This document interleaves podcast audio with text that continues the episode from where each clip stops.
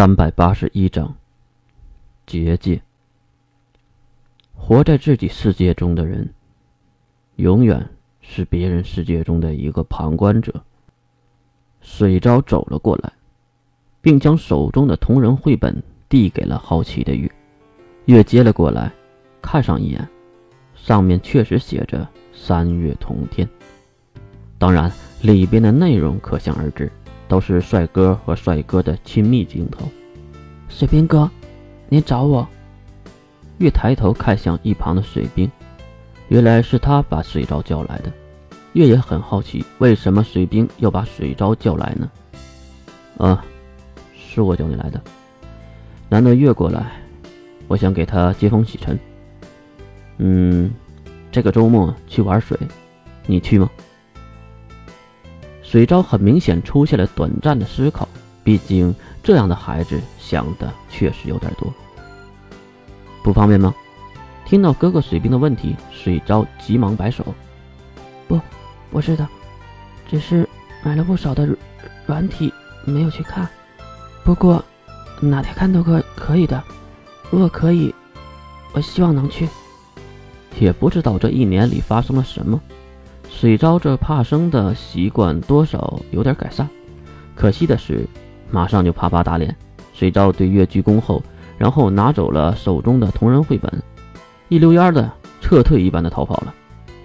看着已经高二的水昭，月多少心生爱慕之情。其实以前月就故意的调戏过水昭，主要是水昭这个孩子给予的反馈太有趣了，所以是一个男生都会去欺负欺负吧。喂，喂，眼睛掉出来了。水兵不太高兴的看着月，毕竟月确实盯着水昭的大腿看着。只见月收回了眼神，毕竟水昭已经跑远了。然后月斜眼瞪向水兵，哼，还真有一个哥哥的样子。对于水兵来说，月确实是一个无可替代的亲人。不过水昭也是。也不知道为什么，一旦有人打了水昭的主意，即使是月水兵还是很严厉的。难道这就是身为哥哥的使命吗？回头想想月，如果有人要追可爱的花月，月会不会动怒呢？哎呀，真是一个好哥哥呀！月还在嘲讽着，不过水兵却把冰凉的凉茶丢到了月的脸上。哇！月被吓了一大跳。当然也接住了凉茶后，开始破口大骂：“你这个狗水兵怎么了？看一眼水昭的大白腿有问题吗？你狗叫什么呀？”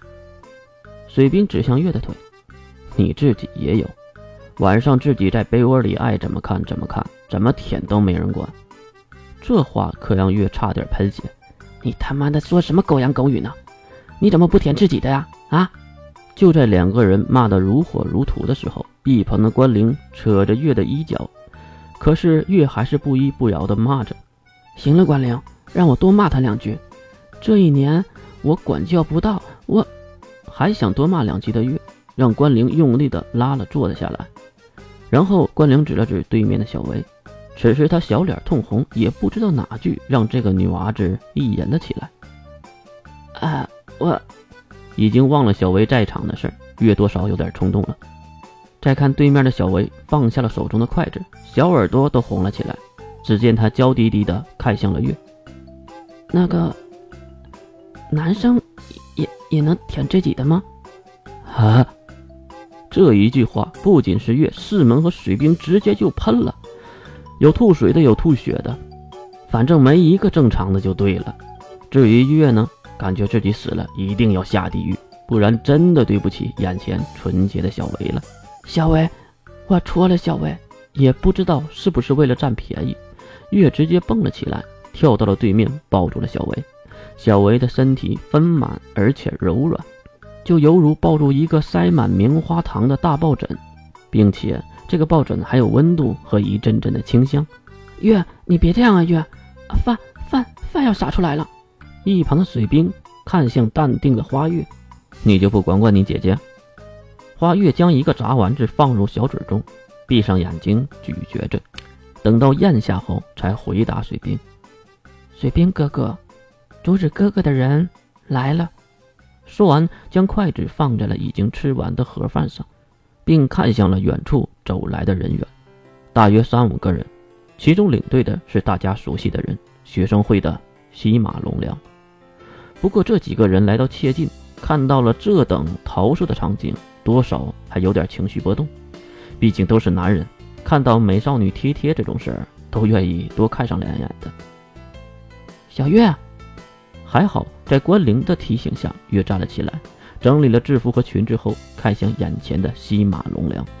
龙良上来也是直接说重点。只见他先弯腰鞠躬：“这次来，是代表我们西马一族的感谢，感谢上次的情报，我们已经将损失降到了最低。